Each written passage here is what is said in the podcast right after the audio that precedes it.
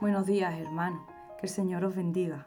Hace ya unos días que hemos empezado con el año nuevo y muchos de nosotros mm, siempre nos deseamos que tengamos un año bueno, felices, que seamos felices, que nos vaya bien en todos los sentidos.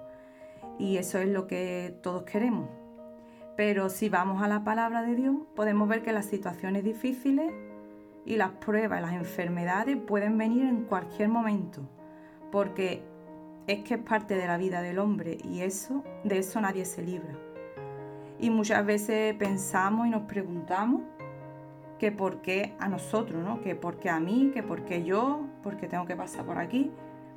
Y Dios nos conoce, Dios sabe cuáles son nuestras debilidades y Él quiere mejorarnos, Él quiere hacer que crezcamos.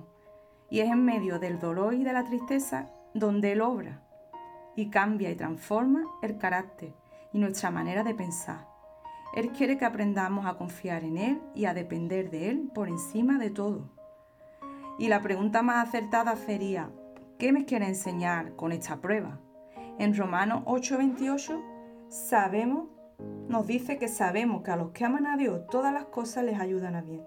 Esto es a lo que conforme a su propósito son llamados.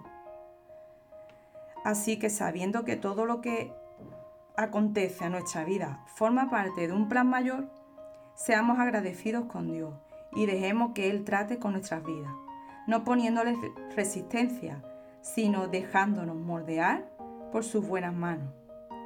Estamos frente a un nuevo año. Cada día es una nueva oportunidad para darle nuestra vida a Dios, para servirle, para que pueda usarnos para bendecir a, a los que nos rodean y para que podamos llevar su salvación a los que la necesitan. En Filipenses 3:17 dice, hermanos, sé imitadores de mí y mirad a los que así se conducen según el ejemplo que tenéis en nosotros. Pablo les escribía a los filipenses para que lo tomaran como ejemplo, y no solo a él, sino a también a hombres que habían entre ellos que servían y que tenían buen testimonio, hombres que entregaban sus vidas por la causa de Cristo.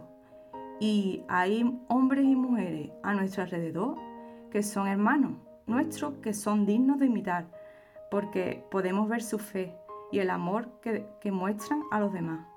Imitémosle porque ellos están imitando a Cristo. Y, y es más, en Tito, en Tito 2, 7 y 8 nos dice, preséntate tú en todo como ejemplo de buenas obras, en la enseñanza, mostrando integridad, seriedad. Palabra sana e, e irreprochable, de modo que el adversario se avergüence y no tenga nada malo que decir de vosotros.